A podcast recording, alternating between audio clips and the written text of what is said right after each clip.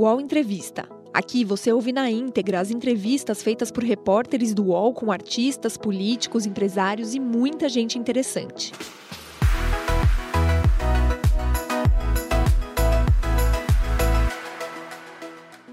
Olá, bom dia. Agora são 10 horas, 1 minuto. Seja muito bem-vinda, seja muito bem-vindo a mais um UOL Entrevista. Como você já sabe, esse aqui é um espaço para a gente conversar, bater papo, refletir com personalidades que são notícia no nosso país. Ator, humorista, roteirista, escritor, co-criador do Porta dos Fundos e apresentador, Gregório do Vivier é um artista múltiplo. Hoje, com 35 anos, começou sua trajetória no teatro, aos 9 anos, na tradicional escola carioca do tablado, numa tentativa dos pais de que ele deixasse de ser tímido. Aos 17 anos, antes de entrar na Faculdade de Letras da PUC do Rio, já formava um grupo de teatro com Marcelo Adnet, Fernando Caruso e Rafael Queiroga. O estilo de humor ácido, preciso e necessário para os nossos tempos moldou também um Gregório que não desvincula sua arte do debate político. E é por isso que ele é o nosso convidado de hoje do UOL Entrevista. Que alegria ter ele aqui na nossa tela. Olá, Gregório, bom dia, seja bem-vindo ao UOL. Bom dia, tomei um susto, vi a minha cara gigante agora. você viu várias versões de você aí é, nesse vídeo. Queria já dar bom dia também ao Sakamoto, meu parceiro aqui. Bom dia, Sakamoto. Bom dia, Fabiola. Bom dia, Gregório. Prazer ter aqui você na, no UOL. Bom dia, Sticer. É, e o Sticer já conosco também, Maurício Sticer, também nosso colunista. Bom dia, Sticer.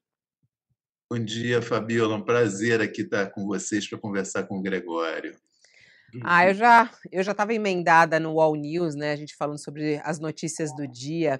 E eu queria já começar repercutindo com o Gregório a notícia do dia, Gregório, porque a notícia do dia é que a comitiva do presidente Bolsonaro já chegou ao Brasil, né? Eles deixaram os Estados Unidos ontem, chegou ao Brasil, mas deixou lá nos Estados Unidos o ministro da Saúde do Brasil.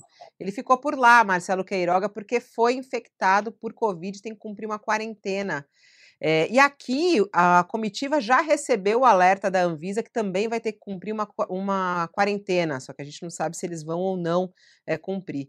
E eu queria iniciar te perguntando, né, é, o que, que você acha que ficou da imagem do Brasil da passagem do presidente Bolsonaro por Nova York e pela Assembleia Geral da ONU?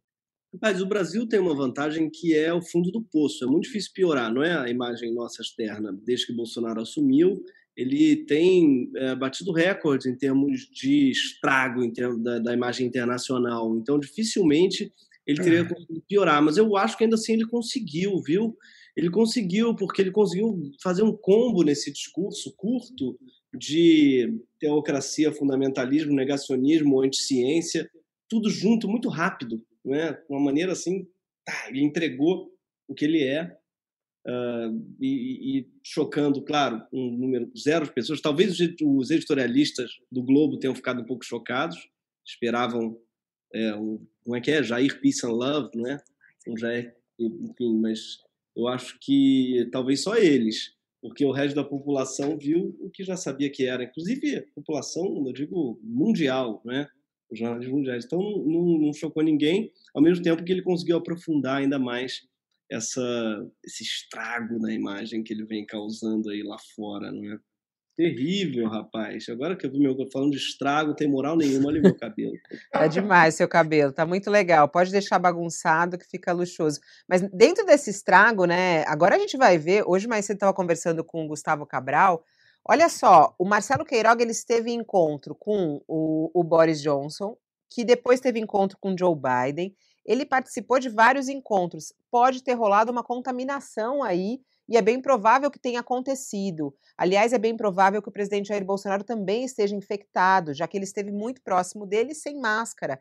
Então, assim, tem um estrago também muito forte nesse sentido, né, Gregório? Quer dizer, a, além de tudo isso, tem a contaminação levada pelo Brasil a Nova York, né?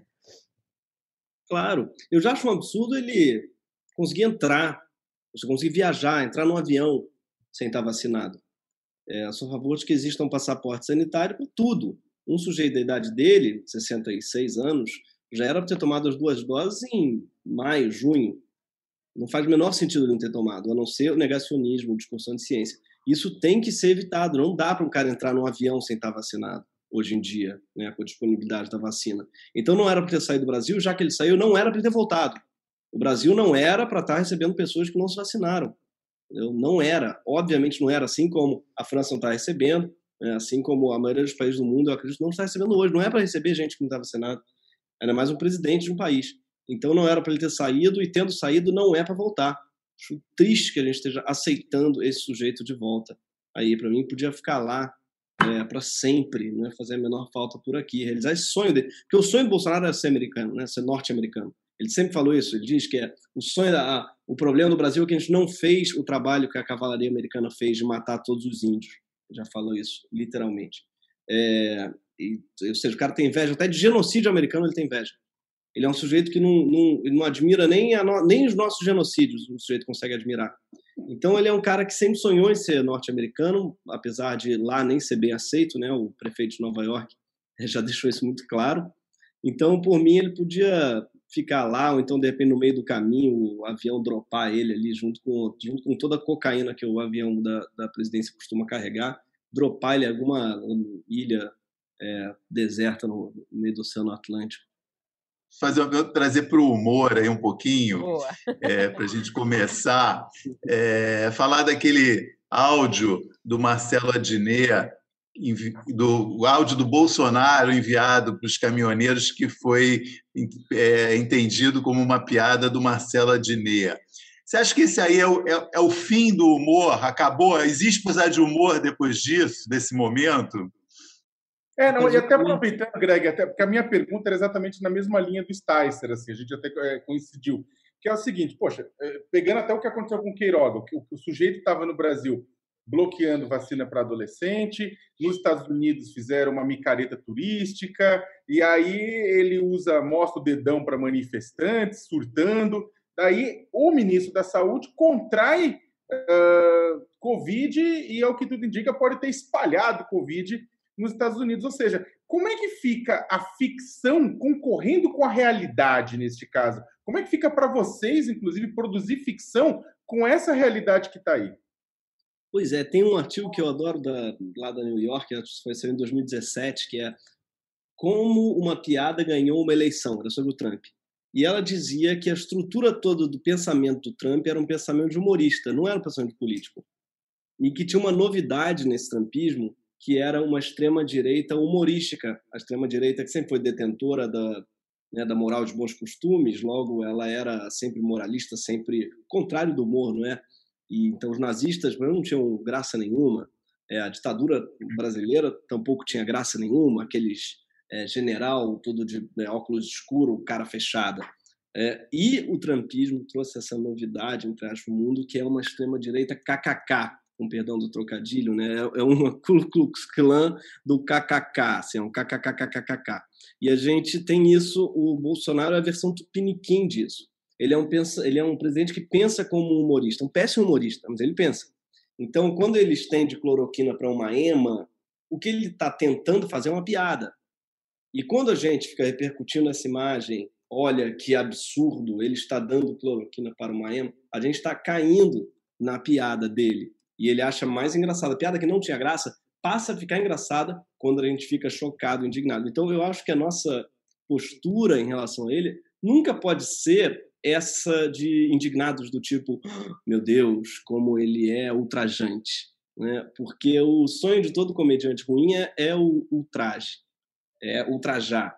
Eu acho que a gente precisa bater nele onde ele não, não são nas piadas, são nas cagadas que ele faz mesmo, né? E tem muita gente fazendo isso muito bem, o próprio Adnei, inclusive, é, bater na, no, no, estrago que ele entrega na, na, economia, por exemplo, na inflação não para de nos escândalos de corrupção, um atrás do outro, da rachadinha, do Covaxin. Da... Então, eu acho que a gente tem que tomar cuidado só para não cair nessas piadas dele, porque a gente tem que lembrar que o cara tenta ser um piadinho. O sonho dele era ter sido humorista, né? humorista e americano, como a gente viu. Assim, era, era não ser e ele usa muito as ferramentas do humor. Né? O, o exagero, o traje, o palavrão, o tabu, falar aquilo que ninguém espera se diga, a surpresa, o, o, preconceito nem se fala, não é? O preconceito é em todas, assim.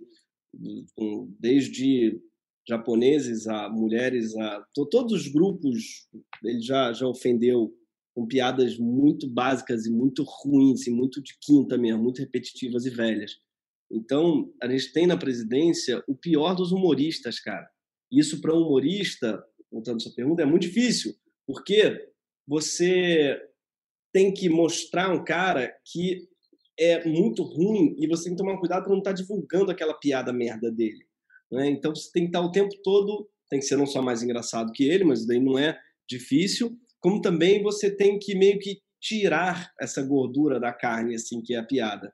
Pô, tá, tá bom, gente, vamos falar que ele entregou. Assim, isso é o que ele quer que a gente fale. Que estar tá o tempo todo tá, é, desviando das estratégias diversionistas dele. Né? E esse ponto é muito interessante, Gregório, de poder conversar isso com você, né? Que é um cara que, que defende a liberdade de expressão real, né? Eles usam sempre esse termo de falar, ah, mas pô, é liberdade de expressão, as piadinhas que ele faz. Uma recente que ele fez foi com o Eduardo Leite, é, lá no Rio Grande do hum. Sul, né? É, uma piada homofóbica.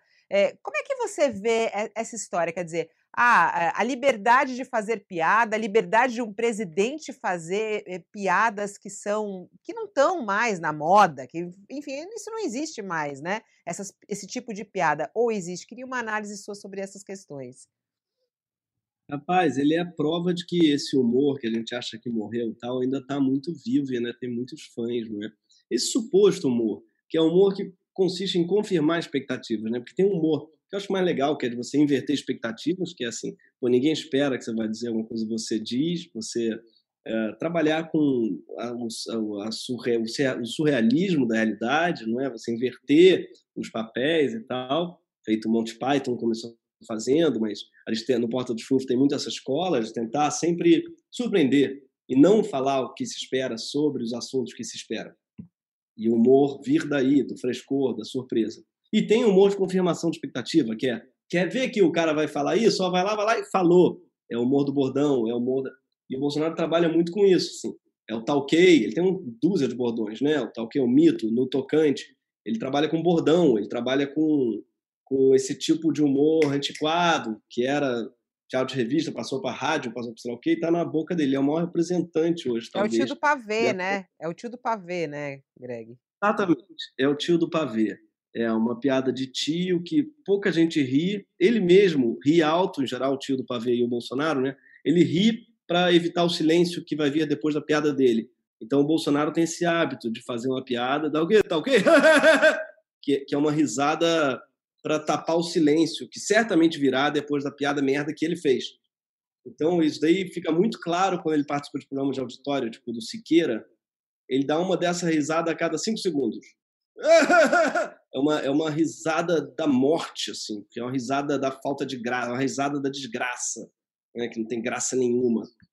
É, e você vê, você nunca vai ver ele tão feliz, aliás, quanto no programa do Siqueira, por exemplo, ou nesse programa assim de auditório de, de tarde. É, você vê que era talvez onde ele quisesse estar mesmo. Assim. Você, vai, você vê ele na Nações Unidas, ou encontrando a Angela Merkel, ou ele está bravíssimo, ele tá com aquela cara emburrada de criança na escola que não queria estar, né? Ele tá sempre com essa cara assim nos encontros de o que eu estou fazendo aqui. Agora você vê ele num programa é, de Siqueira da vida de salão, ele tá com um sorriso aqui até aqui, fazendo aquelas piadas que mandou aquele hahaha. Então você vê que é um presidente, claro, ele está no lugar errado, ele não era para estar tá lá, ele não queria estar tá lá. Né? Gregório. Não, tem isso. Hum.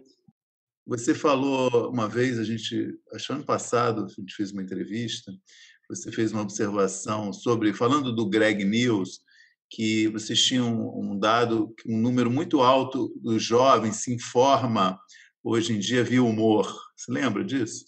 Né? Assim, não me lembro do número exato, mas sempre passou, enfim, vocês um pouco, vocês trabalhavam um pouco em cima dessa ideia, né, que é, humor é uma forma boa de transmitir informação. Agora, ouvindo você falar essa ideia do presidente também como humorista, você acha que ele também trabalha nesse registro? Ele tem isso em mente, que é, esse jeitão é, de tio do pavê é uma, é, um, é uma forma eficiente dele se comunicar com o jovem também? Ou não tem nada a ver? Muito eficiente, cara. Ele usa táticas, são táticas humorísticas, né, do palhaço. Então, por exemplo, o bordão é uma delas, é, a risada depois é, é uma delas, a, o, o, a investigação da própria fraqueza também, assim, o investimento na própria fraqueza, que eu quero dizer, zoam que ele está dando cloroquina para todo mundo. O que, que ele faz? Em vez de pensar, vou parar de usar cloroquina, vou parar de falar da cloroquina porque estão rindo disso, eu vou dar ela até para uma ema. Então, assim, você pegar algo que te criticaram, você abraçar isso e levar ao extremo. Então, se falam que ele gosta de leite condensado, ele tira uma foto com 380 leite condensados do lado dele. Então, isso é uma tática humorística mesmo, né? da exacerbação, do exagero das suas fraquezas, uma tática clown mesmo, de palhaço. Então, ele usa, consciente ou inconscientemente, não sei, muitas ferramentas desse tipo de humor, geralmente um humor mais tradicional, assim, mais antigo, mas ele usa isso é muito eficiente, com todo mundo, eu acho, sobretudo com o público mais jovem. E, sobretudo, quando a esquerda fica, né, quando os líderes esquerda, sobretudo, ficam sérios e ultrajados e ofendidos. E isso é muito ruim, eu acho, porque o ofendido, sobretudo no Brasil, o ultrajado, ele é uma categoria muito elitista, para começar, é, é uma coisa meio. A palavra, por exemplo, vexame, que viralizou ontem na, no TT, vexame, vexame. Eu acho uma palavra péssima, uma palavra em geral associada à elite, que fica, ah, que vexame. É uma palavra que eu acho que ela não traz carisma nenhum para quem está indignado. Então, o brasileiro, acho que ele tenta, ele, ele em geral tende a se identificar mais com aquele que ofende do que com o ofendido. E a gente viu isso, inclusive, no fundo, né? Teve um momento enorme de ofensa, estamos ofendidos de Porta dos Fundos e tal. O Porta só cresceu depois disso, em termos de inscritos, em termos de viralizações. Então, a categoria do ofendido no Brasil ela é muito anticarismática e, para mim, parte do problema da esquerda hoje no Brasil é que ela está sempre ofendida. Isso não atrai ninguém. Isso é chato pra caramba, eu acho. Gregório, falando, falando da, da... do ofendido, ah, deixa eu só puxar um gancho pode, com ele, Fabio. É, pode puxar. É, Falando nessa questão dos ofendidos, tem uma coisa interessante. O Porta já levou vários processos judiciais, como no caso da última tentação de Cristo, né? É, daquele especial de Natal de 2019, teve um monte de entidades religiosas que processaram vocês, vocês ganharam na justiça. É, como é que tem sido a questão dos processos judiciais contra o Greg News? Agora, em agosto, vocês fizeram um programa inteiro chamando o Bolsonaro de vagabundo, explicando por que ele era vagabundo. Como é que está isso? O, o, Porta, ele, em número de programas dividido por processos, é, o Porta é, é, mais processado, ou seja, que mexe com costumes, com, com, com comportamento, ou o Greg, que mexe muito com, com, com política, é, é, tem sido bastante processado? Pessoas, Cara, né? diretamente pessoas, né? Isso, é. Então, o Greg News, por incrível que pareça, ele não tem processo nenhum, ou quase nenhum. Teve um só, de um day trader, que a gente citou, que perdeu, inclusive, não foi, não foi adiante. Mas fora esse cara, não tivemos nenhum. E eu acho que isso se dá ao fato que a gente tem uma equipe jurídica muito legal assim, na, na HBO. Que, claro, às vezes a gente fica chateado porque eles travam uma piada ou outra, mas não consegue dizer nada no Greg News que a gente não possa provar. Então, a coisa do, do vagabundo do Bolsonaro, por exemplo, passa o programa inteiro provando que gente pode chamá-lo de vagabundo. Então, não existe, a gente no grego não diz nada que não, não seja embasado, seja por fontes, né, por pips, que a gente chama, que é picture, aquela imagenzinha que tem aqui do lado, é uma fonte sempre de um jornal que já deu antes da gente. Então, a gente, aliás, agradece muito a imprensa tradicional que diz as coisas antes da gente, para que a gente possa dizê-lo, né? Então, então, a gente está sempre embasando mesmo com, com fontes, com matérias, e aí isso faz com que a gente nunca tenha sido só, só essa vez, mas não foi adiante. Uh, Onde eu tive mais foi no tweet falando é, coisas intempestivas, assim, ah, que ódio, né, né, falei, e aí depois me arrependo porque não, não tenho jurídico. Hoje em dia eu já tenho departamento jurídico na minha cabeça, falando assim, faz isso não, cara, tem aquele, sabe, tem... O, no, Mas o Porta, não, o Porta não tem, o Porta não tem alguém que diga, o Porta não tem alguém que diga, ó, oh, faz isso não, ou nesse ponto ele tem, ele é mais. É, não, é, não vou usar. É, é, não, o Porta é diferente, tem razão, porque o Greg News a gente fala muito de pessoas reais, fala de, o Porta não, o Porta não tem e, e nunca também teve processos de fato. Teve um outro de uma associação católica lá, mas também ou do Marco Feliciano, mas também não foi para frente, porque você, eles se sentem ofendidos, mas nunca falou deles, né? E no Brasil, para você se sentir ofendido, você tem que ser citado e a gente nunca citou eles. Então, como o Porta não trabalha muito com esse tipo de citação, como o Greg News, não tem o departamento jurídico preventivo. Assim, tem o departamento jurídico, caso processem alguém, as advogados vão defender, mas não tem ninguém que aprova os vídeos antes de ir ao ar, o que eu acho ótimo, porque a gente, senão talvez não tivesse feito coisas que não deram nenhum processo, mas às vezes um departamento jurídico pode ser um pouco conservador, no caso tipo do Porta. Eu digo isso porque na Globo a gente tinha um, a gente trabalhava na Globo antes do Porta dos Fundos, né? É, nós todos, acho, quase, escrevendo. E as piadas não eram todas cortadas porque tinha um jurídico muito conservador mesmo, um jurídico que pensava assim, ah, mas isso daí pode talvez alguém um dia ser... E nessa cortava. E o Porta, por não ter essa, esse cuidado, entre aspas, a gente pôde fazer piadas certamente mais longe, assim, mais malucas, mais loucas, mais inovadoras, porque não tinha isso. Na Globo não podia falar de religião, política, marcas, vai dizendo, tudo que a gente fala no porta. Não ah. podia, era proibido. Assim. Agora, no Greg, vocês passam um roteiro para o setor jurídico antes de, de gravar, é isso, Greg? Vocês passam um roteiro inteiro e eles analisam tudo o que pode e o que não pode, assim, ah, isso, isso pode dar problema. Aí você Exatamente. assume a responsabilidade e fala, ah, não, eu vou nessa, ou não? Isso, a Alessandra Rufino, que é diretora, é quem faz esse, essa intermediação com o jurídico. É, a gente escreve, o texto tem umas sete ou oito demãos, né? Primeiro é, são jornalistas, tem uma equipe de cinco jornalistas, hoje seis, e, e ela, é, digo, elas são todas mulheres, elas escrevem, mandam e fazem uma pesquisa, tem a reunião de pauta, elas fazem uma pesquisa, escrevem o primeiro texto. Esse primeiro texto a gente debate e ainda tem um segundo texto jornalista, que aí, só depois desse segundo texto, sem piadas, ele vai para os humoristas. Os humoristas põem as piadas todas. Aí vem para mim, que faço a redação final, junto com o Bruno Torturra e o Denis Russo, que fazem também a redação final mais jornalística, eu faço humorística. E aí a Alessandra pega esse texto final e vai com ele, só, só no final mesmo é que vai para o jurídico. E aí volta, em geral, com coisas quase nunca é muito radical, do tipo, não pode falar desse tema, claro.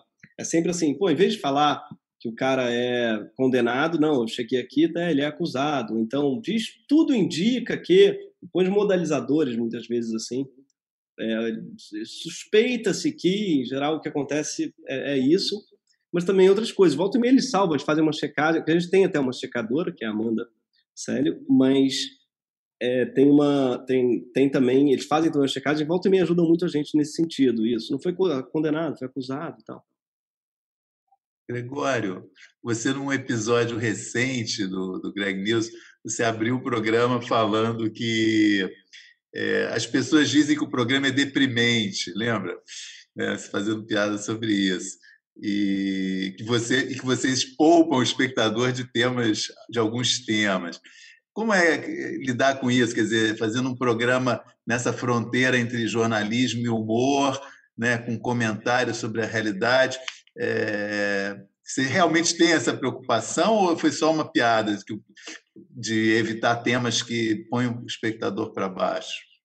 Cara, por incrível que pareça, a gente tem porque é um programa que ainda assim ele é deprimente. Mas a gente se preocupa sempre em não ser deprimente demais, né? E por isso tem temas que são muito difíceis da gente fazer, a gente evita, tipo, por exemplo, mudança climática. Talvez seja o mais deprimente para mim. Crise climática, emergência climática é o que mais me dá ansiedade. Tem até um termo para isso, né, que é a ansiedade climática. Então, esse daí é um que eu fico, porque tenho filha, porque, sabe, eu fico pensando, já só de falar agora está me dando uma aflição. Então, isso daí é o que eu tenho muita dificuldade de falar.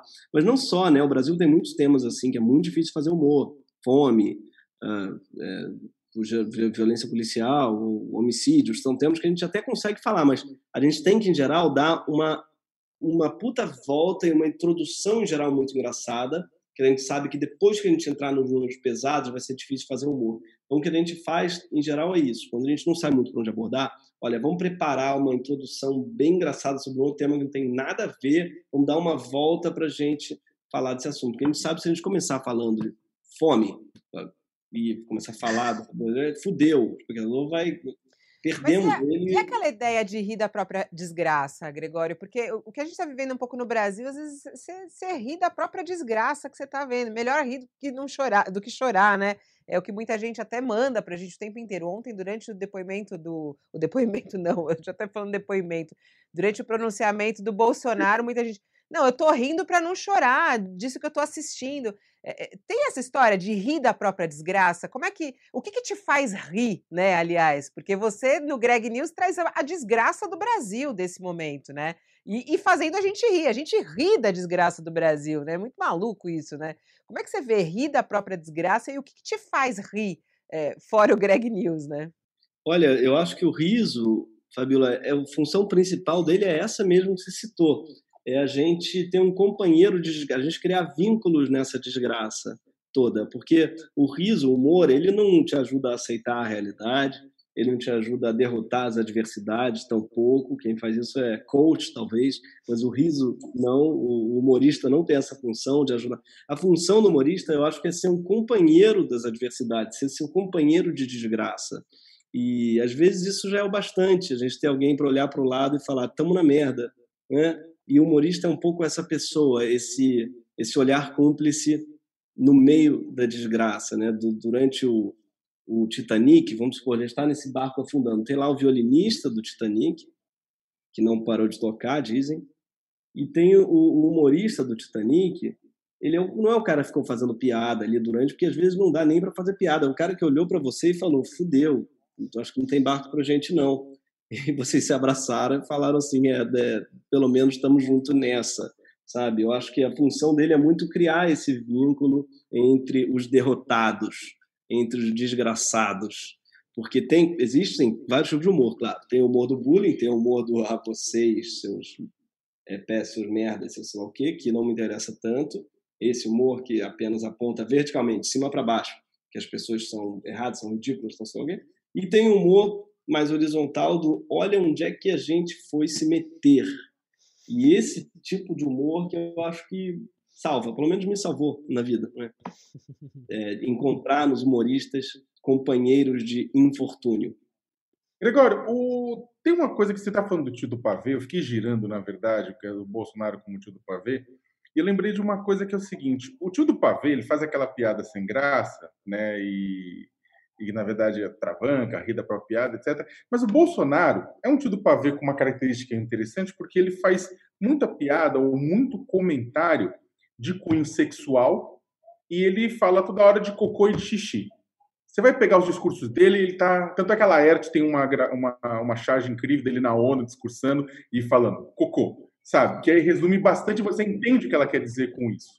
Né? E aí a pergunta para ti, como uma pessoa que, que é seguido por tantas pessoas ultraconservadoras, né, que não acham graça nenhuma em pessoas que falam de sexo, de cocô e de xixi, de golden shower em público, né? E você tem um presidente que elas seguem, que ao mesmo tempo não tira essas palavras da boca nunca, para fazer piada, para brincar com, com, com a sociedade que, que acontece, na verdade? Por que, que o Bolsonaro fala tanto disso, na sua opinião? Por que, que ele faz tanta piada com isso? Tem alguma explicação no humor isso? Ou na psicanálise? Acho que um pouco dos dois, né? E o humor tem a ver com psicanálise. É uma ótima pergunta mesmo. E eu também me pergunto isso. E eu tenho a impressão de todo conservador é um pouco assim, viu? Todos que eu conheci, pelo menos. Todo conservador, no fundo, como já bem apontou Nelson Rodrigues, é um puta obcecado sexual, um puta pervertido, tem alguma coisa ali dentro dele que justifica essa obsessão sexual. Que você pensar todo dia da sua vida que é errado as pessoas se relacionarem uh, com pessoas do mesmo sexo, é, é muito estranho você pensar nisso, você dedicar sua vida a falar que as pessoas não podem fazer isso. É uma forma de pensar só nisso. É, no fundo, eu estou um pouco com, com a nossa querida humorista Zezé, Zezé Macedo, né? Eles só pensam naquilo. Acho que o Bolsonaro só pensa naquilo. É. Eu acho que é, ele só pensa naquilo. O conservador é um cara que só pensa naquilo, sempre. E ele dedicar a vida a combater aquilo é uma forma também de só pensar naquilo. É, Mas em relação naquilo. ao cocô e xixi, né, Gregório? Você que tem uma filha pequena, eu, quando ele estava falando, Sakamoto me veio na hora. Sakamoto, é que você ainda não tem filho, mas a criança, a primeira piada que ela faz é o cocô. Se você fala cocô, uhum. eles na classe, eles caem na gargalhada, é engraçadíssimo. Pum, cocô e xixi, para eles, é a primeira piada, não é, Greg? É engraçado, é infantil isso, né? É uma coisa bem infantil, né? Super, é a fase anal, né? O Freud fala disso também. Tem, minha filha acha engraçadíssimo é, cocô e tudo. E, e, tem uma coisa muito louca dele estar tá até hoje nessa fase. Eu acho que tem um pouco do, do olavismo também, né? O Olavo é um filósofo cujo maior legado para a humanidade é o cu. Só falo de cu, é, é, o cu na astrologia, é um astrólogo do cu, da, e ele é o grande papa intelectual do Bolsonaro. E foi ele que acho que passou essa culogia, assim, essa, essa obsessão do, do cu mesmo, anal. Então, são adultos que passam o dia falando de cu, cocô, de... E eu acho que diz muito sobre eles. A escatologia, é uma palavra vem daí, né? Do, do, fim das coisas, do fim do mundo. É uma obsessão. Na Bíblia, a escatologia tinha esse sentido, né? Do fim das coisas. Da... E é um governo do fim. Então, no fundo, tem a ver com isso. É um governo do cocô, se parar para pensar. Dos excrementos, se você parar para pensar. É, que é um governo que está transformando, tá, tá transformando várias coisas em ruína, né? jogando pelo ralo várias coisas. Então, acho que o legado do Bolsonaro para o país vai ser mesmo o excremento. Quando a gente pensar nele, a gente vai pensar no cocô mesmo, no excremento, num país que não fez saneamento básico, ao contrário, só se tornou mais fétido aos olhos do mundo, né? aos narizes do mundo, se tornou mais fétido, mais podre e mais uh, também antiecológico, né, mas antiambiental, que é outro legado, que também tem a ver em algum lugar com isso. É, eu acho que é, é um governo que, para mim, eu só penso, eu também, ao, ao olhar para ele, só penso nisso. Então, tem uma obsessão infantil com cocô, que tem a ver com fazer rir, mas eu acho que tem também, como bem assinalou o Sakamoto, uma dimensão psicanalítica, assim, da, da fase anal e também de gostar de destruir, sabe, as coisas. É um governo, é um governo do incêndio da Pinacoteca, perdão, da Cinemateca, é o governo da, do incêndio da Cinemateca, é o governo do, do, dos incêndios na Amazônia, no Pantanal, é um governo da destruição mesmo, que gosta, tem um tesão aí, eu acho, uhum. sabe, no cocô e no resto, no excremento, na destruição, no fogo. O UOL Entrevista volta já.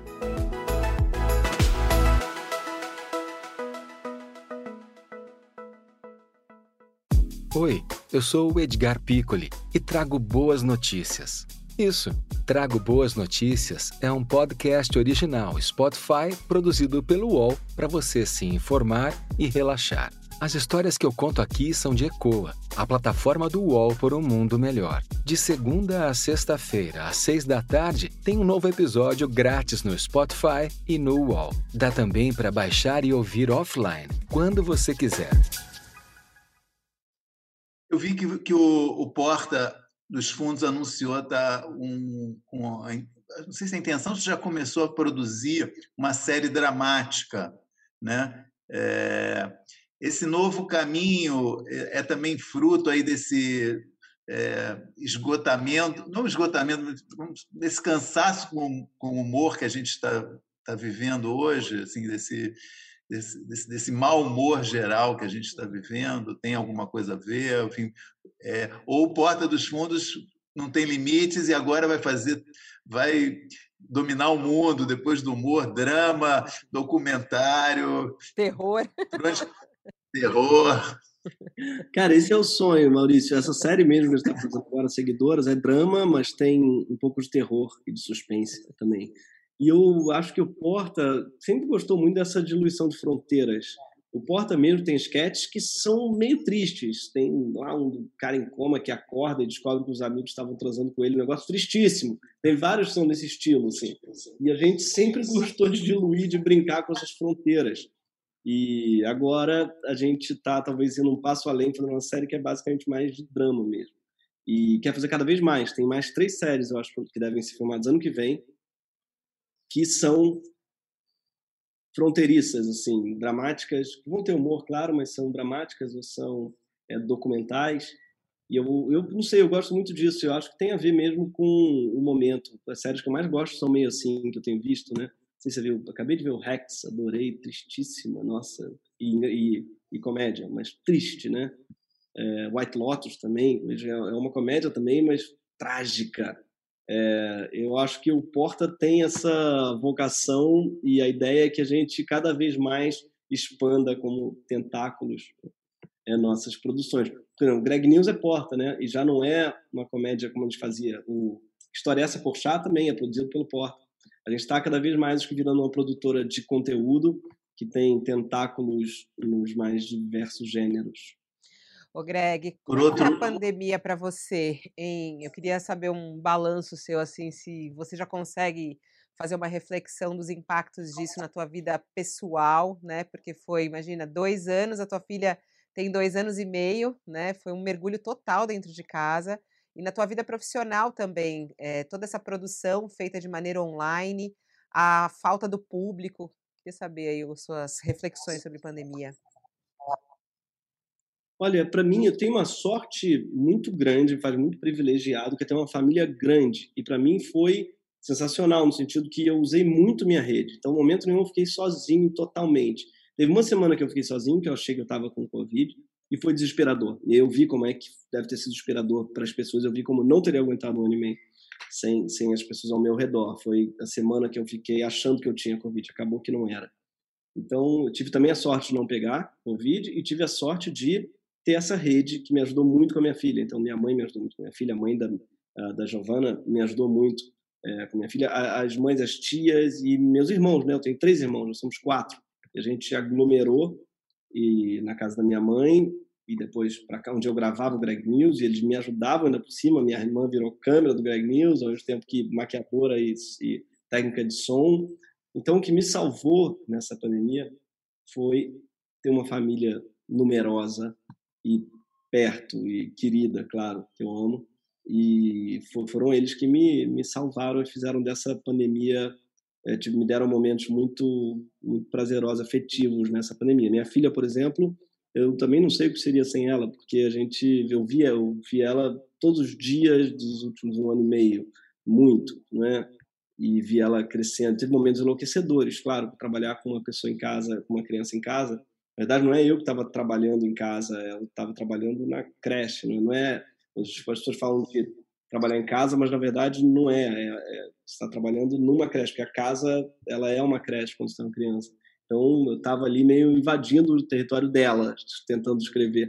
Então tiveram momentos enlouquecedores, com certeza, mas é, me fez muito perceber o valor da família. E parece cafona essa palavra, parece porque justamente a direita, a extrema-direita, parece que eles sequestraram a palavra família. Então, eu falo assim, o valor da família, parece que imediatamente eu já virei um grande conservador. Mas não, inclusive, acho que é uma pauta que a gente tem que defender cada vez mais. É a gente que está do lado da família.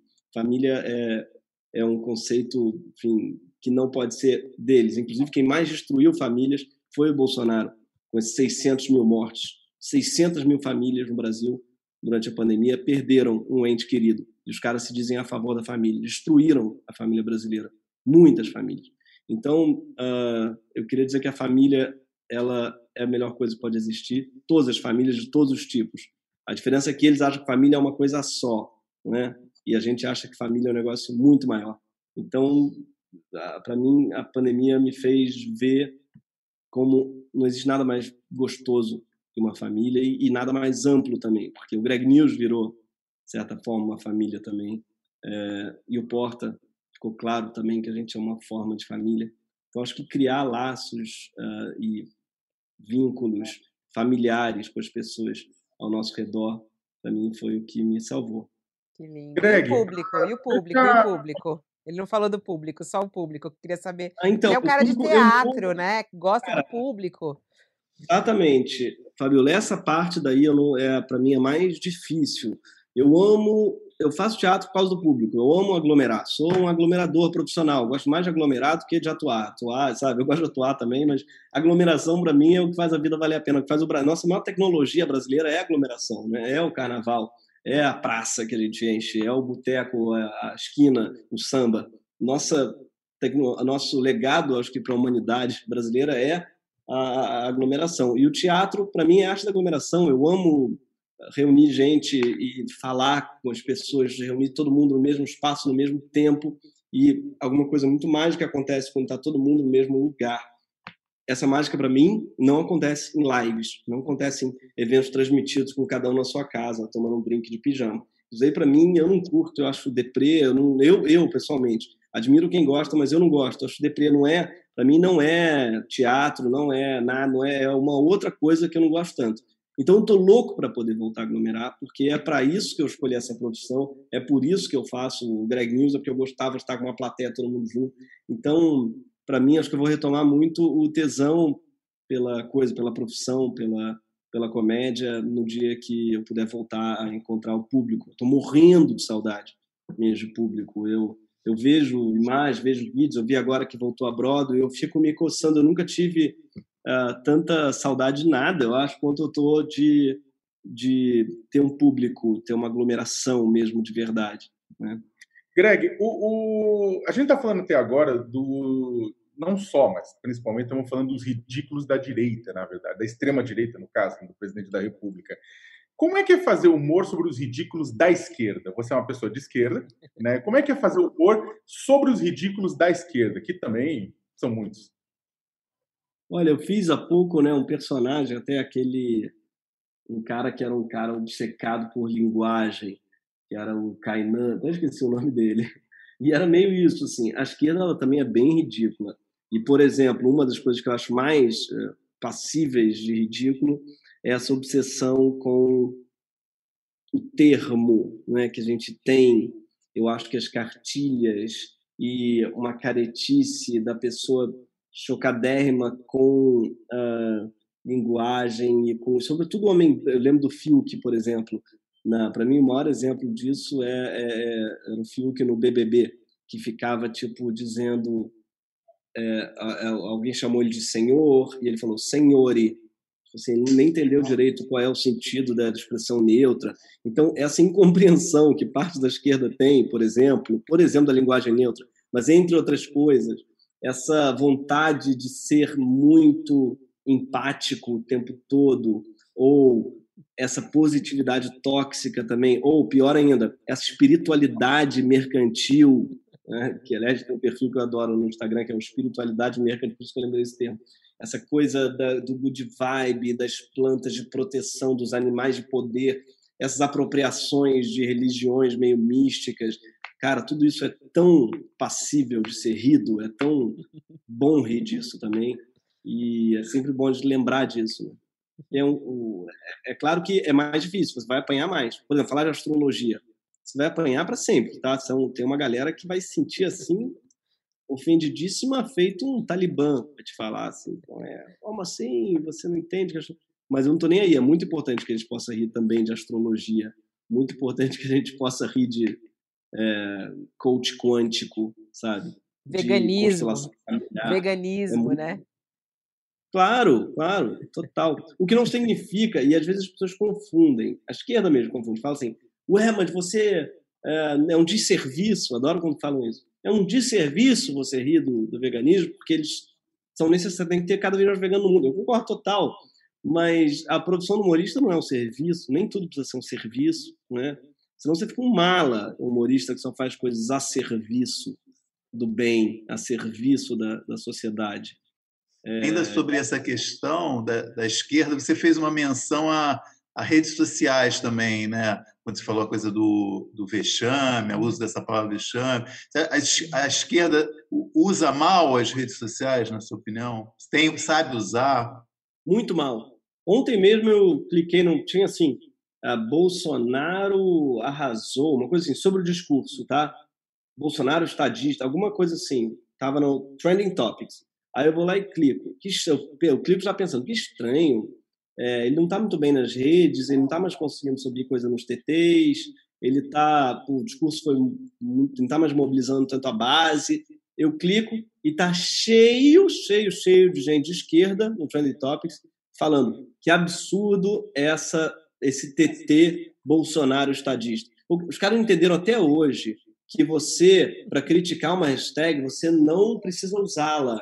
Você não pode usá-la, senão você vai estar ajudando a subir a hashtag. Isso daí tá cheio. Ontem era só isso.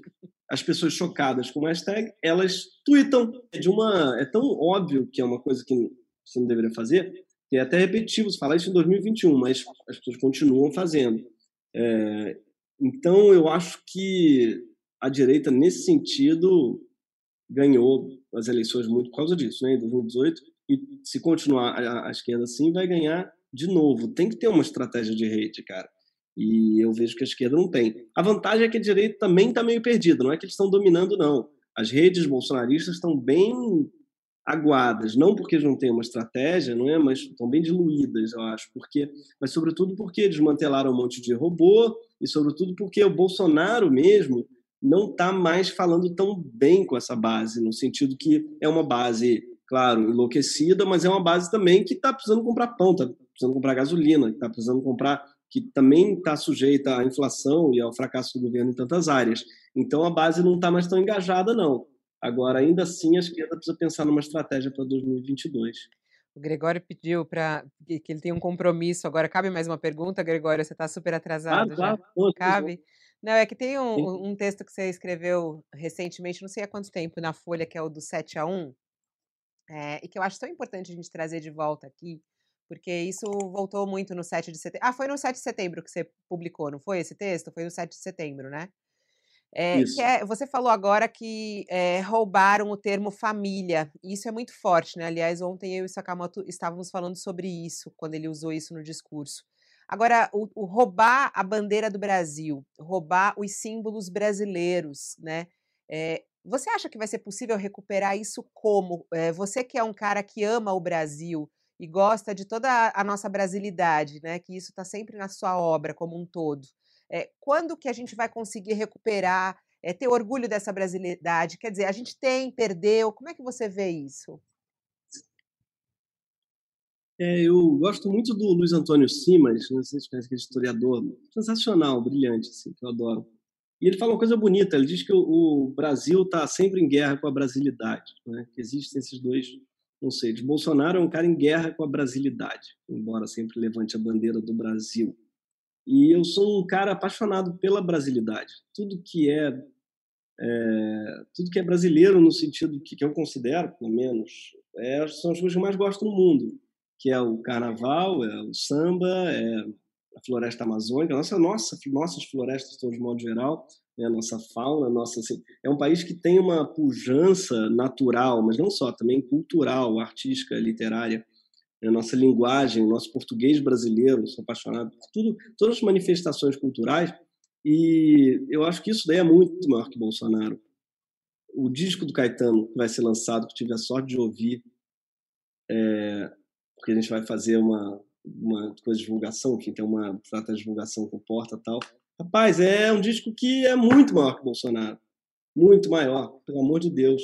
É, e o Caetano fala uma coisa bonita, fala assim, eles estão fritos Bolsonaro. Sabe por quê? Porque o disco dos Cinco Ans, que é o trio baiano que ele ama, é a coisa mais linda do mundo, que ele mostrou, eu não conhecia, na verdade. O disco dos já está gravado. E Bolsonaro não vai. Não tem como apagar isso. Não tem como apagar o João Gilberto. Não tem como apagar. A brasilidade é muito maior do que ele e ele nunca vai conseguir apagá-la. Né? Caetano não vai deixar, nem ninguém vai deixar. Nossa, nossa, nossos, nossos atores, nossos artistas não vão deixar que essa brasilidade se apague, ela já foi gravada, impressa, publicada, já rodou o mundo todo e é por ela que o Brasil vai ser conhecido na posteridade. Bolsonaro vai passar, já passou, está passando e todo o resto vai ficar. Guimarães Rosa vai ficar, né? os Cinco Anjos vão ficar, Caetano vai ficar e tanta, tanta, tanta produção.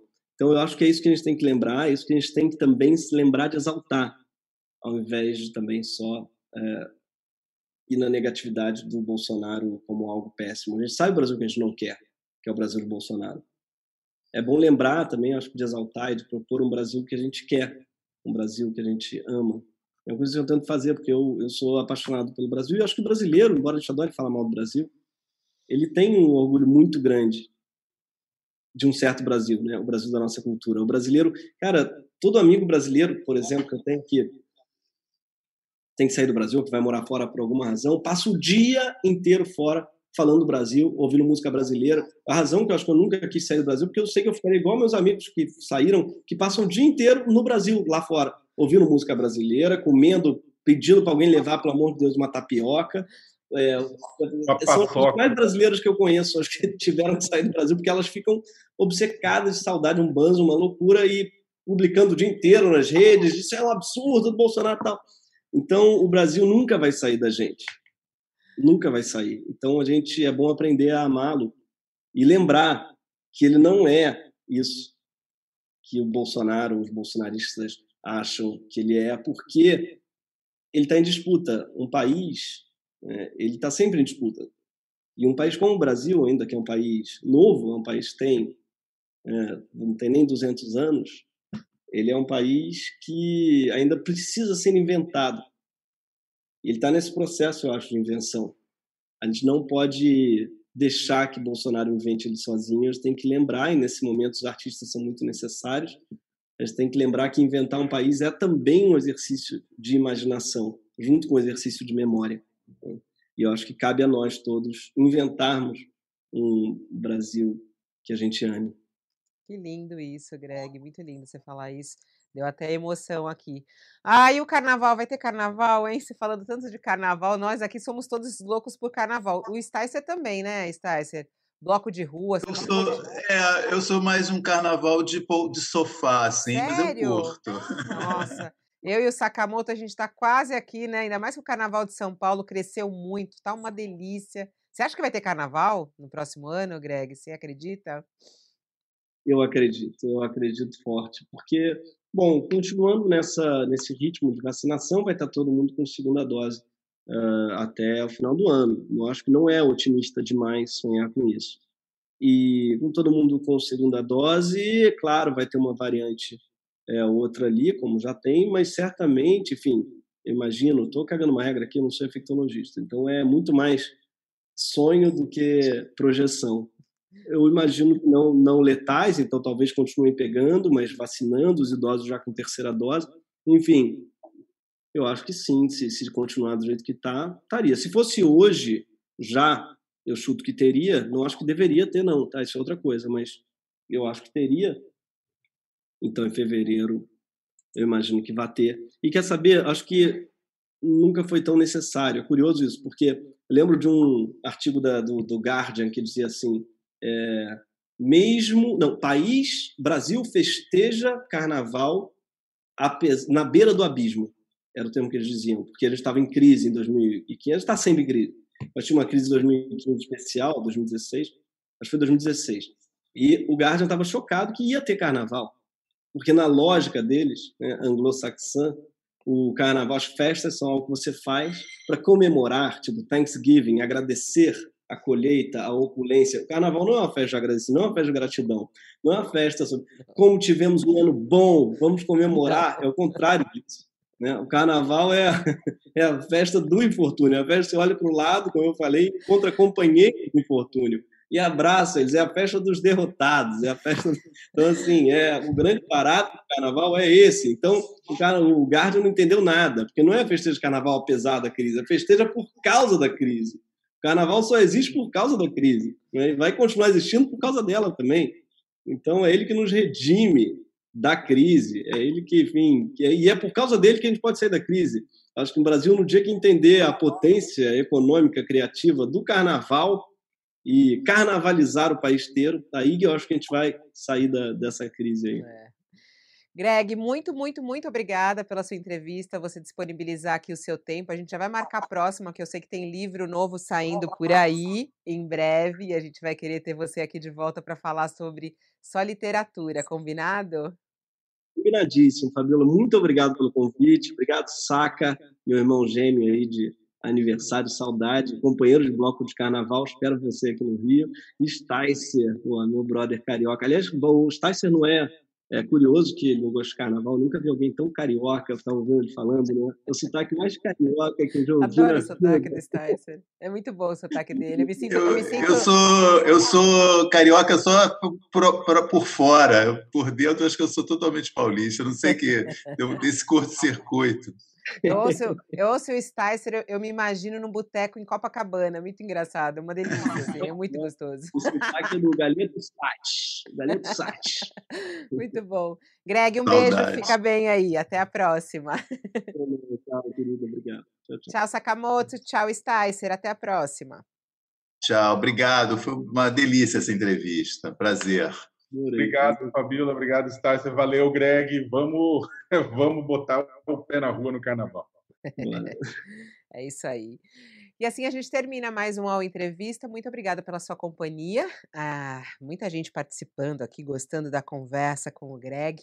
Todos os dias nesse horário às 10 horas, ou a gente tem uma entrevista, ou a gente tem um debate, um espaço de gente refletir sobre os assuntos do nosso país, sobre o nosso nosso Brasil. Eu volto logo mais, ao meio-dia, a gente volta ao vivo e, claro, acompanhando o que está acontecendo na CPI da Covid, dia importantíssimo na CPI da Covid, com denúncias relacionadas à Prevent Senior. E a gente vai trazer isso ao vivo para você ao meio-dia. Até lá.